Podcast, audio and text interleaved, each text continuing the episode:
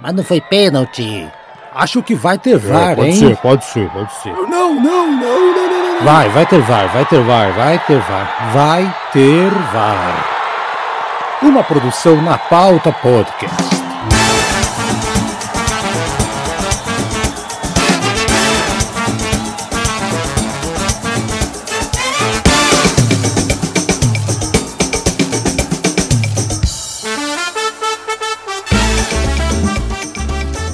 Sejam bem-vindos ao episódio número 80 do nosso podcast Vai Ter VAR, gravado na terça-feira, dia 20 de dezembro.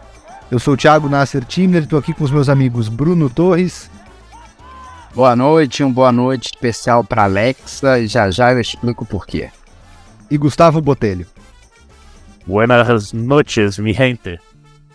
Lembrando a todos que esse episódio, assim como os demais, está disponível nas principais plataformas agregadoras de podcast. Além de nos ouvir, é muito importante que você nos siga, compartilhe nosso trabalho com familiares, amigos, quem mais for amante do futebol. Esse que é o programa de despedida do Vai Ter VAR no ano de 2022. Como a gente fez no ano passado, a gente levou o programa até essa época do ano, em torno do dia 20 de dezembro, e a gente sai por um mês de férias aí, até porque o mercado da bola, os campeonatos no Brasil estão parados. Quando os campeonatos estiverem retornando, a preparação para o estadual, a gente volta também para continuar com vocês no ano de 2023.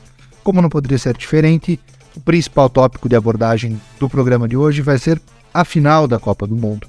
Não apenas o jogo final, mas a vitória da Argentina, o quanto isso representa para os argentinos, a coroação do Messi com o troféu da Copa do Mundo, um panorama geral da Copa do Mundo e uma seleção de cada um de nós da Copa do Mundo. Então vamos lá, meus amigos. Comentando sobre a final, fez algumas perguntas para a gente fazer um programa mais. mais. faltou a palavra. Um programa mais Fluido. dinâmico. É, mais fluido, mais dinâmico. É a final mais emocionante da história? Vou além. O Gianni Infantino, presidente da FIFA, falou que essa foi a melhor Copa do Mundo da história.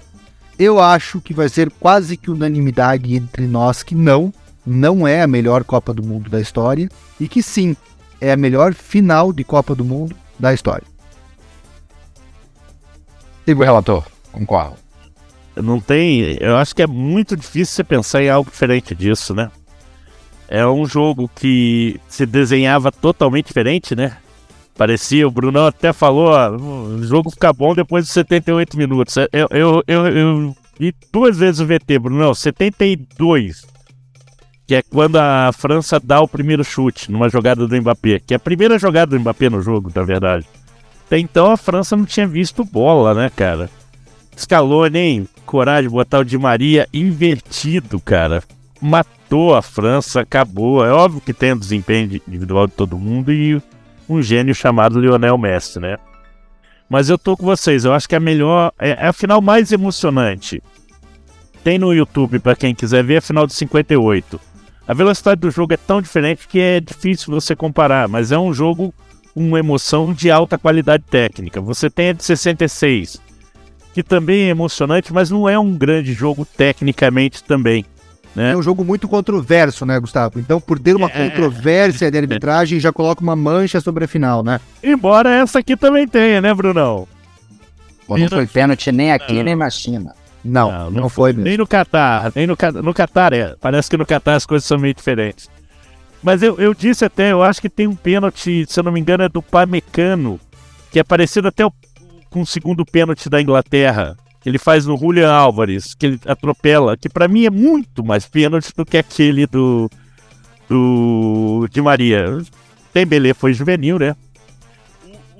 Uma coisa raríssima, né? Eu acho que é a primeira vez nas Copas que você tem duas substituições não por lesão no primeiro tempo, né? Substituição que foram 13, né? Isso é o mais. Isso nunca vai ser batido. A não ser que você tenha duas concussões no mesmo jogo, né? Com prorrogação. Né? Porque foram 13 substituições, porque é do Rabiot, né? É do Rabiot que entrou com concussão, Thiago. Foi, foi o Rabiot. É, do Rabiot. Deschamps não tinha mexido em quase nenhum jogo no time da França, né? Então, é assim, é, o jogo foi tão bom que obrigou ele a fazer isso. E ele corrigiu o jogo, né? Ele corrigiu. E, e, ele tira o Griezmann, na hora que ele tirou o Griezmann, eu falei, idiota, vai tirar o cara que te, de, te trouxe até aqui e tal. Bicho, o Coman entra, rouba a bola, faz a jogada do segundo gol. Então futebol tem essas coisas. E, e a gente comentou no grupo, também durante o jogo, comentei com meu pai, foi um jogo de muitas fases, né? Quando virou 2 a 0 para a Argentina, claro, a Argentina fez dois gols no primeiro tempo, a França poderia muito bem fazer dois gols no segundo. É difícil você falar que, que, que acabou o jogo, né? Mas quando chegou na metade do segundo tempo, eu já falei, ah, provável, né? 2 a 0 final de Copa, vai dar Argentina. Quando a França fez os dois e empatou, eu falei pro meu pai, vai dar França. Porque para mim parecia que o psicológico da Argentina estava arriado e a França tinha crescido. E no, na prorrogação a mesma coisa, a Argentina fez o 3 a 2 a gente falou, vai dar Argentina. 3 a 3 e aquela defesa do Dibu, então assim, foi um jogo que alternou muito, né? Talvez no, no tempo regulamentar alternou com uma velocidade menor. A Argentina jogou muito mais no primeiro tempo, até os 70 minutos dos jogos. A Argentina foi muito superior. Mas na prorrogação teve uma alternância de, de, dominância dentro do campo que deixou todo mundo eletrizado na frente da televisão, né? É, é, isso, isso é uma das coisas que salva a Copa, né, Thiago? Porque você ter uma final dessa vai marcar para sempre, né? O Dembele, o Mbappé fazendo um hat-trick.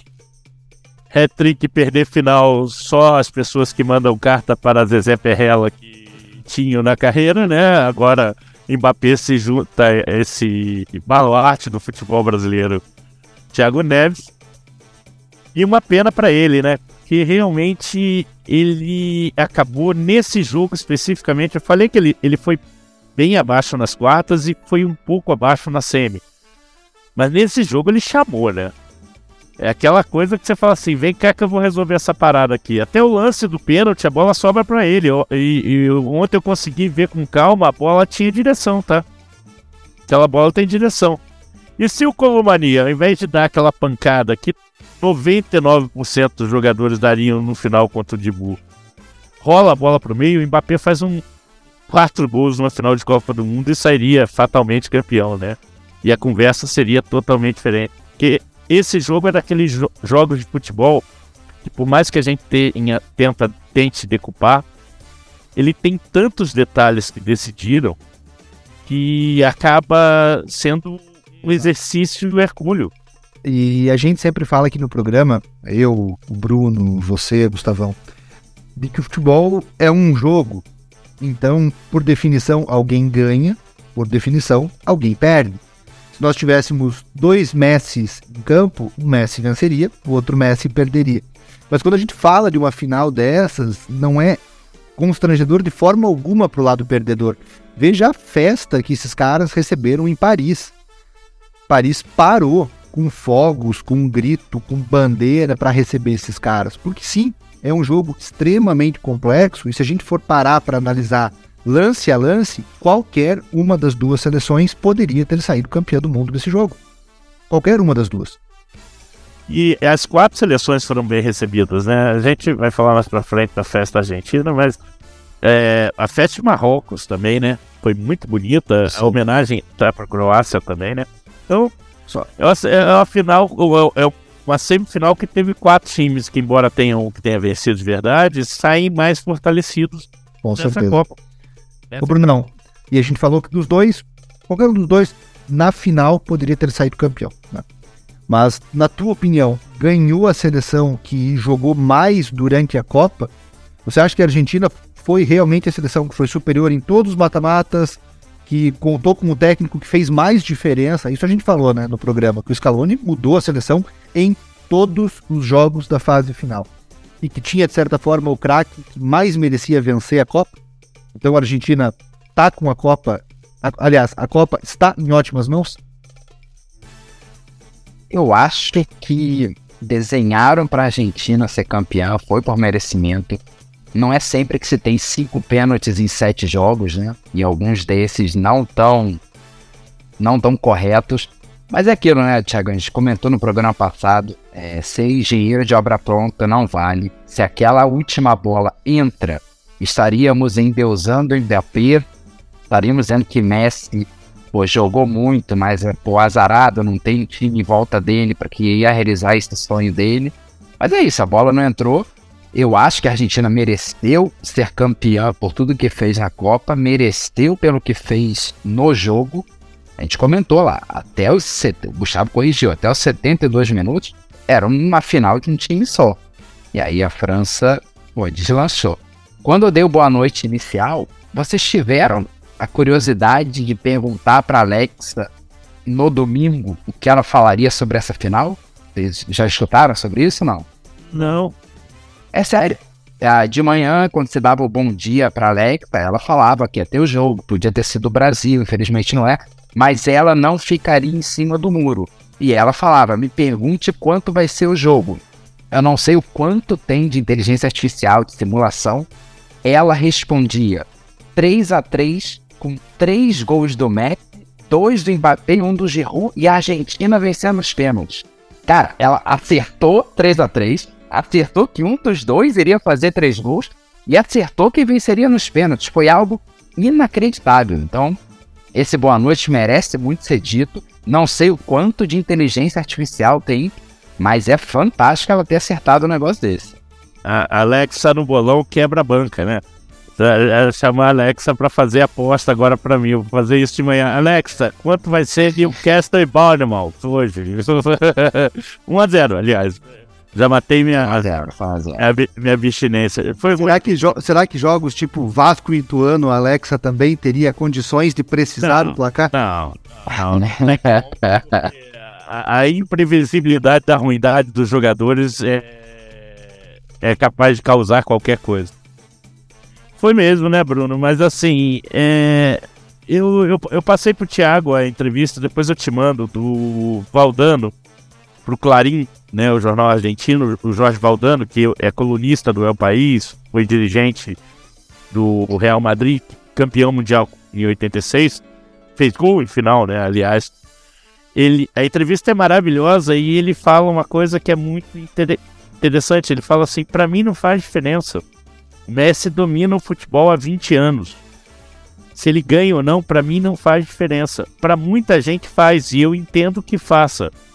Então, quando a gente, até puxando o gancho já, Tiagão, quando a gente fala da, do tamanho do Messi ou o lugar dele na, no inconsciente coletivo argentino, isso a gente vai levar tempo para entender. Porque o que a gente viu hoje é um país em catarse. É um país que 10% do país foi receber a seleção. A população da Ucrânia, mais do que a população da Ucrânia, estava nas ruas de Buenos Aires hoje. É, Está mesmo. É, tirando as rodas roubadas, o caboclo que caiu da ponte, de uma forma geral, pô, mas com 5 milhões, se não tiver isso, alguma coisa tá errada, né, Brunão? Faz parte, faz parte, faz parte. Junta 5 milhas em Copacabana, eu garanto pra você que, um nenhum quiosque daquele sobrevive, né? Eu tenho certeza disso de uma forma muito clara. Então, é... Quer puxar a segunda pergunta aí, Tiagão? Puxa aí. Bora lá, então. A gente, o Gustavão já pegou o gancho, a gente falando do Messi, eu encerrei minha pergunta para o Brunão perguntando se a taça estava em boas mãos. Se o Messi, de todos os jogadores que disputaram a Copa, era quem mais merecia ter ela em mãos. O Gustavo já puxou o gancho, falando do Messi, falando da paixão dos argentinos pelo futebol, da quantidade enorme de pessoas que foi receber a seleção nas ruas de Buenos Aires. E fica a pergunta: Lionel Messi passou Diego Maradona dois aspectos, na bola e no coração dos argentinos? Posso responder primeiro, Gustavo? Pode, você fica à vontade. Fica à vontade, Brunão. Vamos em ordem alfabética. Bem, eu acho que o, Ma o Messi é hoje maior que o Maradona, mas não é melhor que o Maradona. Acho que o Messi teve uma carreira muito mais constante que o Maradona, mas em termos de genialidade, acho que o Maradona me supera. E se ele vai ocupar o coração dos argentinos no lugar do Maradona? Hum, nunca. É, eu, eu penso mais ou menos como o Bruno na segunda pergunta. Mas na primeira eu sei. Eu discordo na primeira. Eu acho que. E aí eu vou colocar um terceiro elemento, o personagem. Se ele é maior, melhor ou mais importante personagem, né? Então, assim, Messi é maior e melhor do que o Maradona em termos de futebol. Futebol. O que faltava para ele chegar perto do Maradona, ele acabou de ganhar. Porque aí você encerra a discussão. Ele carregou um time nas costas, assim como Maradona, sendo que ele fez mais gols e deu mais assistências. Né? E foi mais decisivo na final. Então, por causa disso e por causa de toda a carreira do Messi, eu acho que essa discussão se torna menor hoje. O Maradona tem uma igreja, gente. O Maradona tem uma igreja.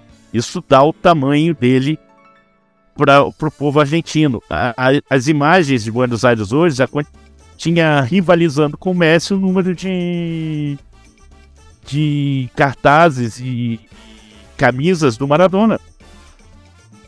A geração anterior ainda está aí. A geração que viveu com Maradona ainda está aí. A geração que viu Messi, que foi campeã com Messi, está se formando agora. A do Maradona foi campeã com, é, com 25 anos na plenitude física. O Messi campeão na plenitude de sabedoria do jogo, de saber ler o jogo. Vou citar de novo a entrevista do Valdano, né? O Valdano não, não gosta, ele não gosta da comparação maior e melhor, ele fala que isso é uma besteira, mas ele fala que o Messi conseguiu ser um caminhante no jogo decisivo. Porque o Messi, ele parece quase o tempo todo que ele não tá ali.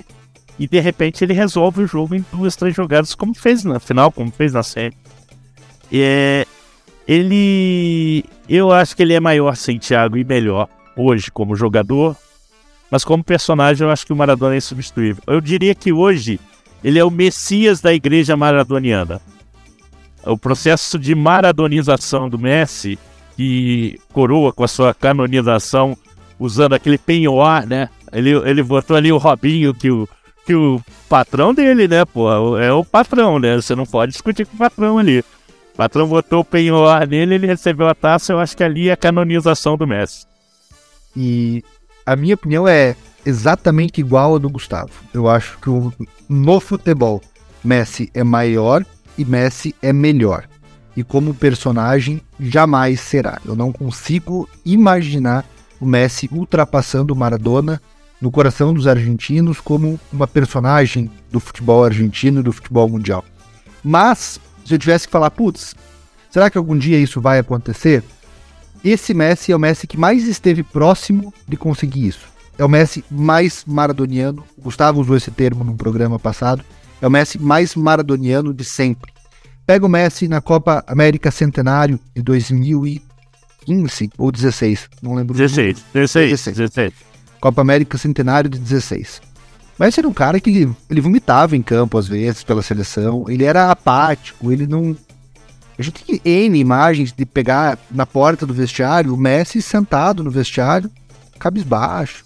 O Messi desse ano foi um Messi completamente diferente. Foi um Messi que chamava a responsabilidade para si, ia para a galera comemorar, provocava. Um Messi totalmente diferente. E o que converge entre Diego e Lionel é a devoção dos companheiros, né? Isso a gente percebe. O Dibu falou, o Depou falou. Do técnico o... também, né? Do técnico Cara, E assim, com termos que, poxa, a gente falaria isso para paz, né? Eu daria minha vida pro Messi ser campeão. Se, se tratando de argentino, passional como o tango, a gente não pode duvidar, ele fala isso, eu daria minha vida pro Messi ser campeão. Uma coisa que me chama atenção, e aí nós três concordamos, do, do Messi com o Maradona, poxa, o Messi, a gente tá falando de um jogador que ponto negativo. Ele saiu da, da, da Argentina rumo à Catalunha com 13 anos. Mas, poxa, o Messi, desde 2006, o Messi joga no mais alto nível. A gente tá falando de 15 anos de bola no mais alto nível. Aí o Gustavo e o Bruno, que viveram na década de 80, vão poder me corrigir. Maradona teve o que de alto nível? Alto, falando alto nível.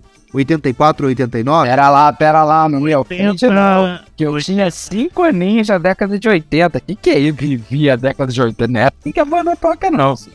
Assim, Tiagão, eu diria que é alto nível. Alto nível 80, 89, 90 ele já começa a cair, mas assim, altíssimo nível, sendo dominante no jogo, de 86 a 89, 90.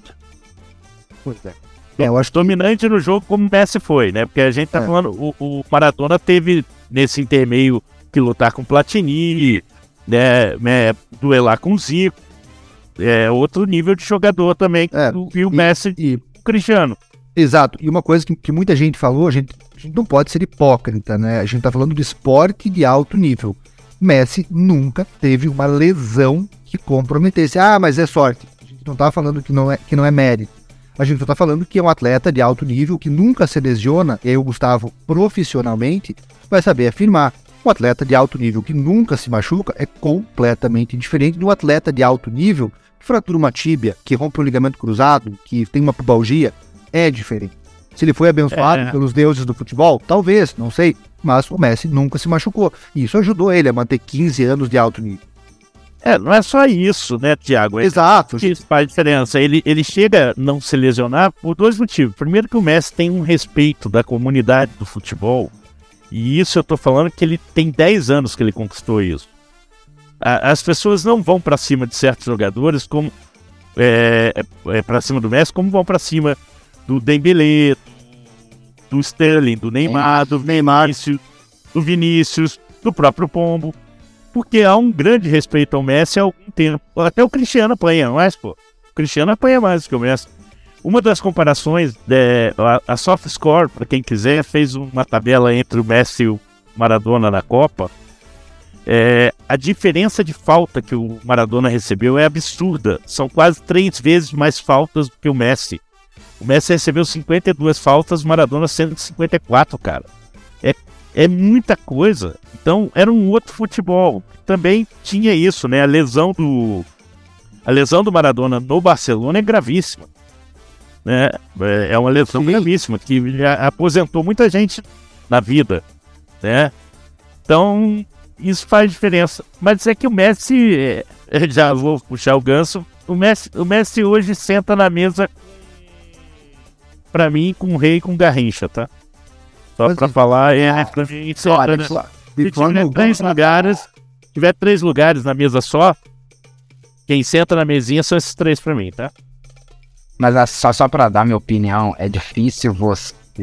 Eu concordo, Valdano, não dá para comparar, não é justo. Um, a qualidade de gramado que um Sim. jogava e um sempre jogou. Mas o gramado foi ruim na final, não, hein, Brunão? O gramado Ah, não dá pra comparar, não dá pra tapete, comparar com ali, que- Não dá Não, pra comparar com o. Maradona jogava, né? Bola, Outra bola. coisa, o, o Messi tá há 15 anos, no mínimo, jogando num time cheio de gente boa ao lado. Eu não sei se ele pegasse, e se fosse, sei lá, pro Aston Villa, só ele lá de craque, como o Maradona fez na Napoli, ah, isso teria feito o que o Maradona fez. Provavelmente sim, eu acho que o Messi ele é realmente especial. Assim, não dá fez comparar. Eu, eu, Argentina, né? Ele Exatamente, exatamente. Mas mal comparando, Gustavão, mal comparando, eu diria que o Maradona tá pro Senna na época do Prost e tal, e o Messi tá ali pro Schumacher, no máximo rivalizando com o Hamilton. Mas assim, tudo mais motorizado, tudo continua sendo difícil, mas tem suas facilidades. Eu acho que quando tudo isso ser colocado no papel é muito importante. Porque a gente está falando de dois gênios da mais alta prateleira do futebol mundial. Então, tudo, tudo isso que a gente falou é importante, né? O que o Bruno trouxe é, é importante. O Maradona jogou num time de nível técnico absurdamente inferior do que o Barcelona que o Messi jogou. Isso tem que ser colocado na conta. O Messi nunca machucou. Deve falar, porra, Thiago, mas agora você tá dizendo que o Messi é o Messi porque ele teve sorte de nunca machucar. Não, eu não tô dizendo isso. Eu só tô falando que quando a gente coloca na equação de um grande futebolista, o não machucar é uma coisa que, seja uma bênção dos deuses, ou seja sorte, ou seja preparo físico, não sei, contribui. Então, quando a gente compara dois caras do nível de Maradona e Messi, a gente tem que fazer exatamente isso. Gustavão, agora a gente dá uma outra pergunta, ainda sobre Maradona, ainda sobre Messi. É unanimidade que Garrincha em 62 e Maradona em 86 foram as maiores atuações individuais da história das Copas do Mundo e talvez da história do futebol. Você, Bruno, vocês acham que o Messi 22 se eleva ao nível de importância que esses dois tiveram nessas respectivas Copas? Ou calma lá, não é tudo isso ainda? Pra mim, sim. Eu acho que para sempre a Copa do Catar será lembrada como a Copa do Messi. Poderia ter sido Copa do Mbappé, se a bola entra, mas vai ser a Copa do Messi, fez gol em todos os jogos de mata-mata. Ah, ele era o cara dessa Argentina. Então, sim, eu acho que ele chegou nessa prateleira assim. Eu acho que talvez. Eu, eu, eu concordo com vocês, eu acho que talvez. Hoje em dia a gente vive numa época de menos folclore, né? E mais, mais ciência, né? Então eu acho que talvez o, o folclore do Maradona em 86, pela questão do gol de mão, pela questão do gol atravessando o campo, pelo contexto geopolítico, de ter enfrentado, por exemplo, o Uruguai, grande rival, de ter enfrentado a Inglaterra, de quem estava saindo de uma guerra. Eu acho que tudo isso faz o folclore do Maradona ainda ser maior do que o folclore do Messi. Maradona 86 ainda é mais folclórico que Messi 22. Mas eu acho que ele se eleva ao patamar de importância desses caras. Eu acho que o Messi 22 é tão importante para sua Argentina como foi o Garrincha em 62 e o Maradona em 86. Eu acho que os três estão no mesmo nível. É, para mim também. Eu acho que. Sabe, sabe qual é o problema? Que a gente ainda não tá com distanciamento histórico. Porque, Perfeito. por exemplo, a, a questão da. Eu vou usar a questão das Malvinas. O Maradona, no livro dele, que eu ganhei de um grande amigo meu, ele fala que a questão das Malvinas, à época da Copa, não era tocado internamente. E isso vira um manifesto depois, que isso é puxado de fora para dentro. Então, de como se constrói a narrativa. É lógico que o. o é, vamos, eu vou buscar aqui, Thiago, o- a nossa conversa depois do jogo com a Arábia Saudita. Qual que eu falei para você que era a única preocupação que eu tinha em relação à Argentina? Ela era ela se abater nos momentos de baixa no jogo. Por exemplo, o 2 a 2 com a Holanda, ela volta, faz uma puta prorrogação. Voltar depois do depois que o Mbappé faz aquele absurdo, ele ainda cria mais umas duas chances no jogo, né? Depois disso, a gente, o Messi pega a bola e lembra que ele faz? Ele dá um pipoco pro Loris defender. Tipo, ó, vamos segurar aqui. Então, essa transformação do Messi talvez tenha sido a, a grande chave para a Argentina ser campeã. Porque ela soube lidar na adversidade, né? Porque senão hoje ia estar a galera falando lá, pô, faltava só 10 minutos, tava 2 a 0 por que, que o Otamendi fez pênalti? É, ia ter essa busca de desculpa que a gente sempre busca, mas ela tá abaixo disso justamente porque você tem o Messi. E esse grau de. O segundo gol da França. O segundo gol da França é o Messi que perde a bola, né? É, o Coman rouba a bola dele. Olha só, isso ia gerar também. Poderia gerar. Eu acho que não geraria, não, tá, Bruno? Eu acho que o Messi. É, ele seria. Ele é, seria muito bem-vindo da Argentina por causa da transformação do personagem. Independente da bola, tá? Independente da bola. Por isso que o Diego é tão perdoado na Argentina por todas as falhas humanas dele. O Messi, eu estava revendo uma entrevista do Messi hoje à tarde. Ele fala que a chave, Thiago, muda quando eles perdem pra gente em 19. Para esse grupo com o Scaloni, porque o Scaloni tinha ligado para ele e falado, ó, é a camisa, igual o Bilardo fez com Maradona, até isso é igual. A camisa 10 é sua, né? A camisa 10 é sua e acabou a bagunça. Eu vou formar um time para você poder jogar da melhor forma possível. O Scaloni deu entrevista na Copa, quando perguntaram, e o Messi sai? Ele falou, o Messi só sai se ele me pedir.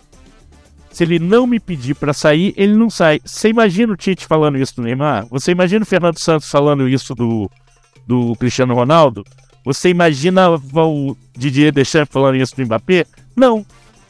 A gente não consegue ver esses caras é, terem esse tamanho e o Messi teve. Tá, o Scaloni é um auxiliar, um Aspone que subiu e soube fazer um belo trabalho. Por tudo aquilo que a AFA vive. Mas, pô, não- o tamanho dele para esse ganho da Copa, tanto do Scaloni quanto do Messi, é, é, eu coloco junto com Bilardo e Maradona.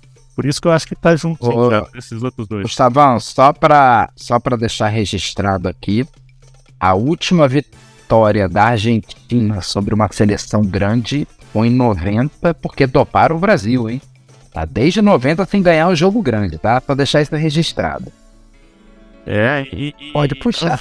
Pode puxar na memória aí, tá? Não, não, não. No máximo empata, no máximo. É, passou, passou da Itália pênalti, né? Passou por Holanda, nos pênaltis. né?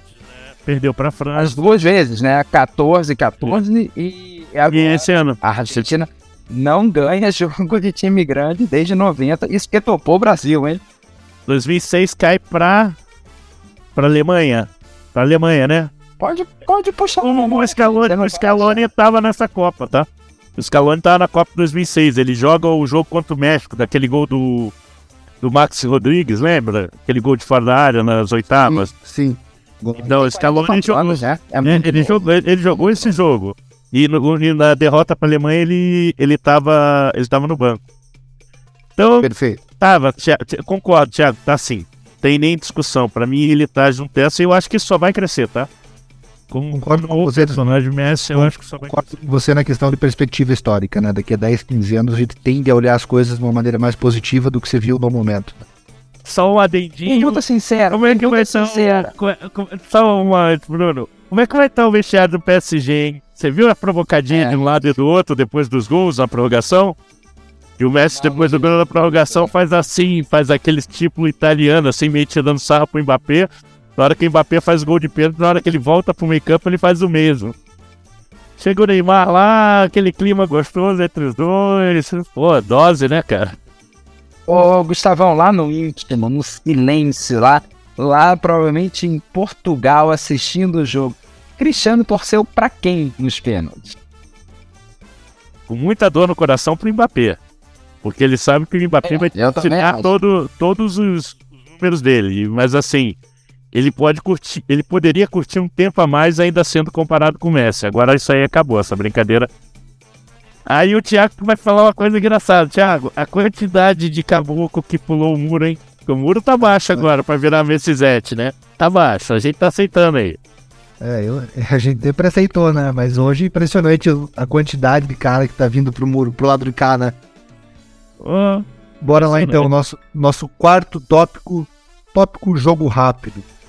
Maiores decepções, jogador e time. Eu começo. Maior decepção como time pra mim, a gente até falou num programa que o Bruno não participava ainda. Pra mim, eu mudei de ideia. Confesso. o coração falou mais alto. Então deixa eu Pra- falar o que você ia falar, Dinamarca de time. Eu ia falar Dinamarca, eu mudei pra Bélgica. Eu mudei Pra mim, é- eu, Eu mudei pra eu Bélgica por um motivo. pra Alemanha, hein? Eu Não, não. mudar pra Alemanha. Não, eu mudei pra Bélgica e maior decepção jogador pra mim Kevin De Bruyne. Eu acho que o De Bruyne é a maior decepção enquanto jogador dessa Copa.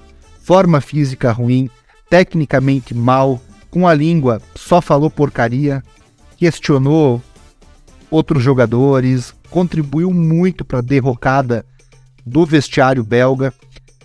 Acho um craque de bola. Isso não apaga o que eu penso do De Bruyne, mas na Copa do Mundo Qatar 2022, a decepção como jogador, pra mim, é o De Bruyne.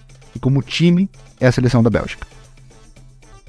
Brunão, Eu teria colocado a Bélgica, mas só para ser do contra, eu já falei para vocês. Eu vou de Alemanha, porque essa seleção não pode ser eliminada duas vezes em fase de grupo. Por mais que o grupo fosse difícil, por tudo, mas pô, foi o Japão. E a decepção para mim foi o senhor Adenor. Pronto. Minha crítica vai em forma de revolta aqui. Vou colocar Tite como a decepção, não vou botar jogador. perfeito. As duas, as duas decepções muito plausíveis, né? Eu acho que dá pra gente entender as duas. Gustavão, vai ser eu vou- diferente. Eu vou, não, vou dizer ser diferente. Não, eu vou de Dinamarca mesmo. Eu não consigo sair da Dinamarca. Eu, eu tô tentando entender agora como é que a Dinamarca conseguiu fazer só tempo bom na Copa inteira, cara. É uma seleção. Pô, quem viu o jogo da Dinamarca não tinha dois meses antes de começar a Copa. O time tava voando, cara. Não é razão pra. Ainda não entendi, tá? Não entendi a Dinamarca, então fica a minha decepção. E como eu gosto de chutar cachorro morto, vide a quantidade de vezes que eu faço referência a Pitico, a grande decepção é o senhor Cristiano Ronaldo. Tá? É isso? N- Não jogou nada, fez um gol pra falar que fez um gol pra constar que fez gol em cinco Copas, num pênalti que ele inventou.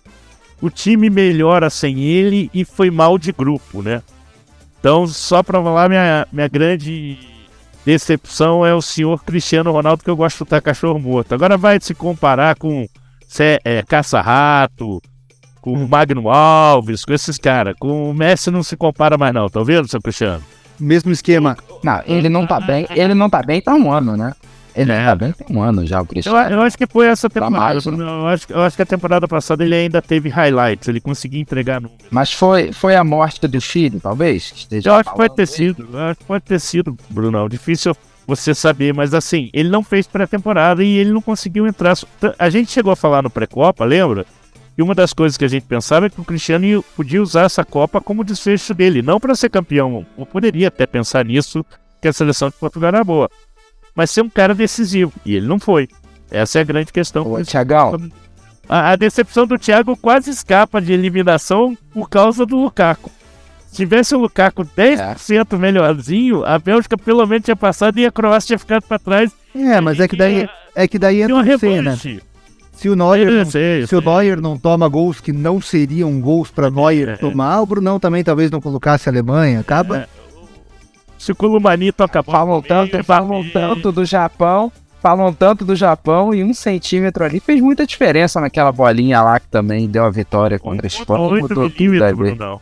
1.8 milímetros. É isso aí. Agora, ô Thiago, eu não quero ser Maria Fifi, não, mas se nossos ouvintes voltarem um pouquinho alguns programas, tem uma pessoa aqui que disse que a França não passava da primeira fase. Mas quem sou eu pra ser Maria Fifi fogueira, hein? Nossa, aqui, hein? Eu, eu vou procurar até qual programa que é. Eu falei que a Dinamarca ficava em primeiro e a França ficava em segundo. Na previsão era essa. Mas é, se o senhor fosse um, o- ouvinte assíduo, como os nossos ouvintes são, saberia que eu coloquei a Argentina como favoritaça. É Eu pus a Argentina como favoritaça, acima do time de Adenor que você, você acredita. Bora lá então. Porque a- no, meu, no, meu, no meu metaverso, o meu, minha seleção não ataca com 7, faltando 4 minutos. Aí eu não tava contando com, essa, com esse detalhe. Mas Maior, maior surpresa: seleção e jogador. Bora lá, eu começo. Maior surpresa, acho que para todos, Marrocos. Muita gente imaginou que Marrocos pudesse passar no grupo. A minoria, lógico, um grupo que tinha Bélgica, que tinha Croácia, mas ok, seria plausível imaginar Marrocos passando. Mas chegar na semifinal, com a solidez defensiva que teve, com o toque de bola que teve, com o futebol ofensivo que teve, eu acho que nem o mais otimista dos marroquinos poderia imaginar. Então, para mim, Só o Etor, só o só Etor. o Eto'o. Então, para mim, surpresa de seleção, Marrocos. E para mim, surpresa como jogador, também vem da seleção do Marrocos, Sofiane Amrabat. Para mim, um, se mostrou um baita de um jogador, sai grande dessa Copa do Mundo. Sai muito grande dessa Copa do Mundo. Ele que é nascido nos Países Baixos.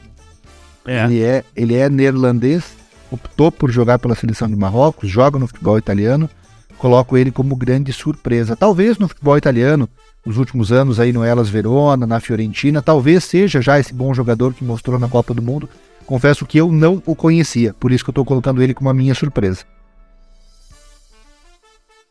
Seleção, eu vou. É óbvio que é Marrocos, eu não vou votar com o Thiago só para trazer uma nova para dar uma ideinha. Eu acho a Croácia.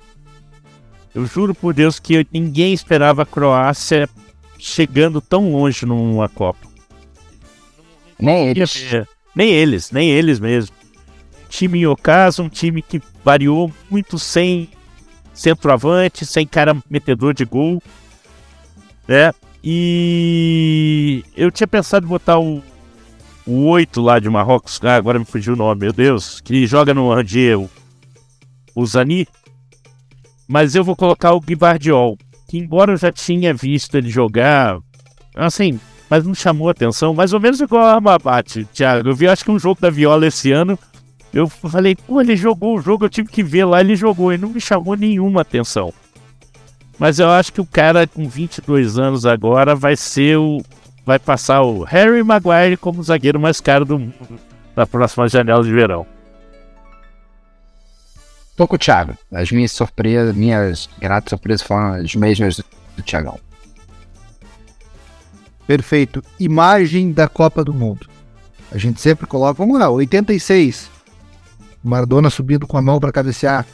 94, Maradona saindo de mão dada com a, a auxiliar de enfermagem, a profissional responsável pelo DOP. É, Poxa, a gente sempre tem imagens da Copa do Mundo. 2014, o Messi olhando pra Copa, saindo trechinho, lembra? Exato, claro, claro.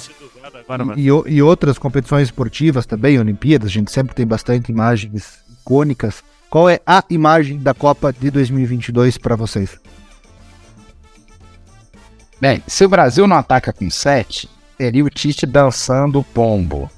Mas já que não ganhou, já que não ganhou, cara, eu acho que é o jogador de Marrocos abraçando a mãe. Aquela ali foi, foi bonita. É a mãe, né, que ele abraça, acho que é. É, a a mãe. É, a mãe. Ou, assim, e se o Lautaro não atrapalha a foto, seria a foto do Messi quase igual ao do Maradona de 86. Mas o Lautaro ela o dom de estragar tudo. Você viu ela foto chopada? Tiraram, os É, caras fizeram uma, muito uma igual, campanha. Muito Não, e a galera fez uma campanha na internet pra alguém fazer isso rápido, pra ficar parecendo que ela é verdadeira. É, Eu gosto da foto do Messi, mas eu tô com o Brunão. Eu acho que eu fico com a. A do. Eu tô com o Hakimi na cabeça, não é o Hakimi, Ufal. né? É o Fal, né? O Fal, né? Eu o também. Fal com a mãe no campo. Pra mim é mais bonito. Menção rosa da seleção alemã, né? Fazendo protesto. Ah, vou com vocês, unanimidade, Bufal comemorando com a mãe dele na beira do campo a passagem de Marrocos para a semifinal da Copa do Mundo. Então, fechando nosso programa, seleção da Copa do Mundo. Seleção de goleiro ao ponta esquerda, como se falava antigamente, técnico e craque da Copa. Começo, quem quer começar? Eu posso começar, mas acho que as seleções vão ser muito parecidas, hein? Muito provavelmente, muito provavelmente.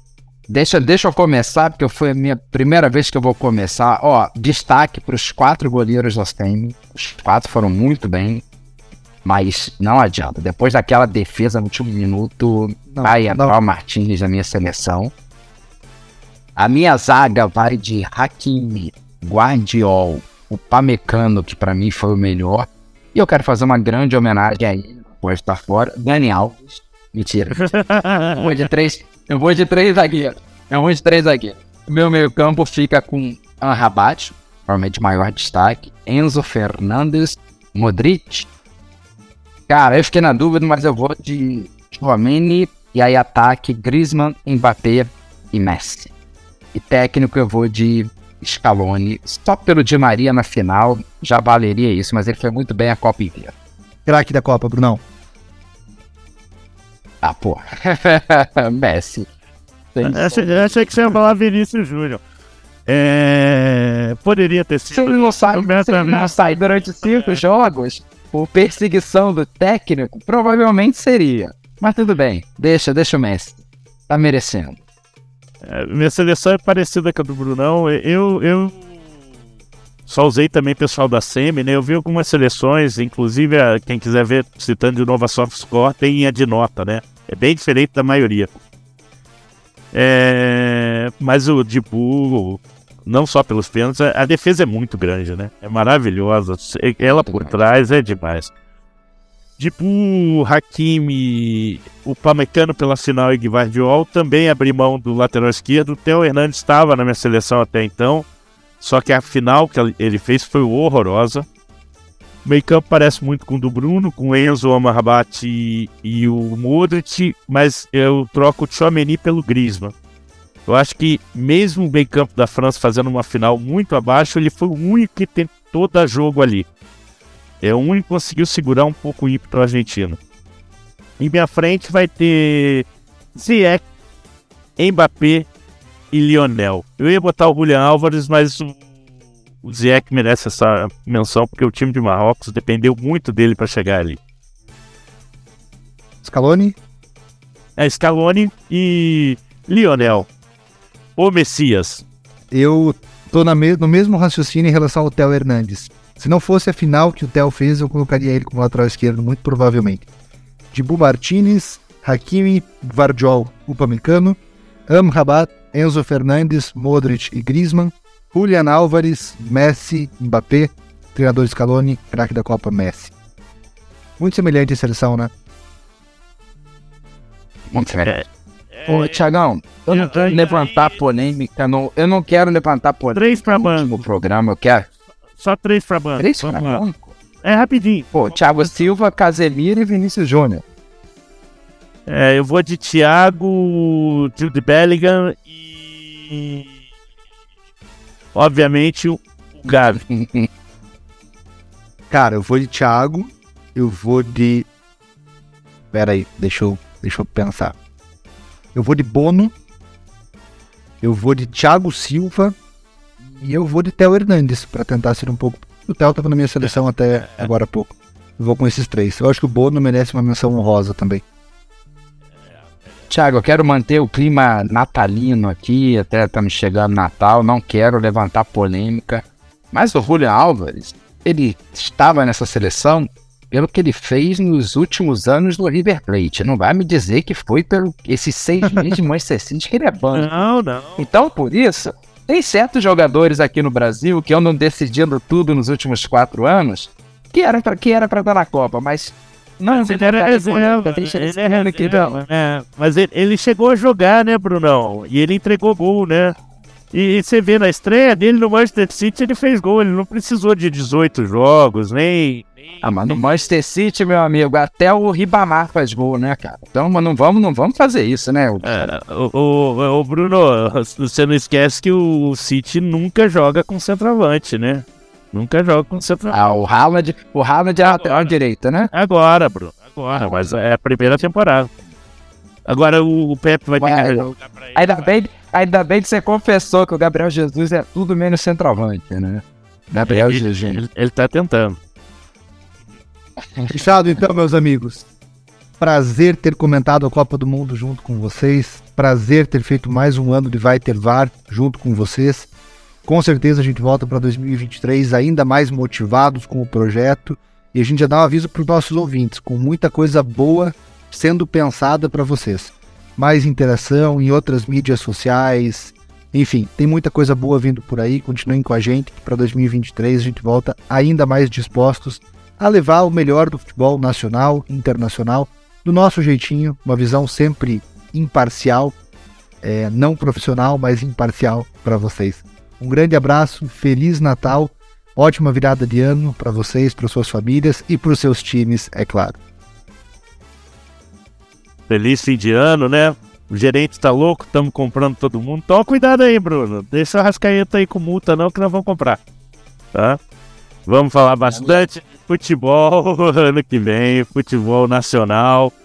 Nós temos um time grande voltando aí. Vai ser um ano duro mesmo pra gente. E na esperança que a CBF acerte, né? Ancelotti acabou de negar que venha, pelo menos por enquanto, contrato até 24. E alguém consiga não ter uma ideia ruim, ou pelo menos isso só dure dois anos, certo? É isso aí, um Feliz Natal, um ótimo ano novo. Eu acho que o ano aqui para os três participantes do programa acabou sendo muito bom, né? Um ficou na primeira divisão, o outro subiu depois de um longo e tenebroso inverno, o outro acabou ganhando alguns títulos. É isso. Feliz ano Natal, ótimo ano novo. E ano que vem promete que realmente Brasileirão vai ser muito bom.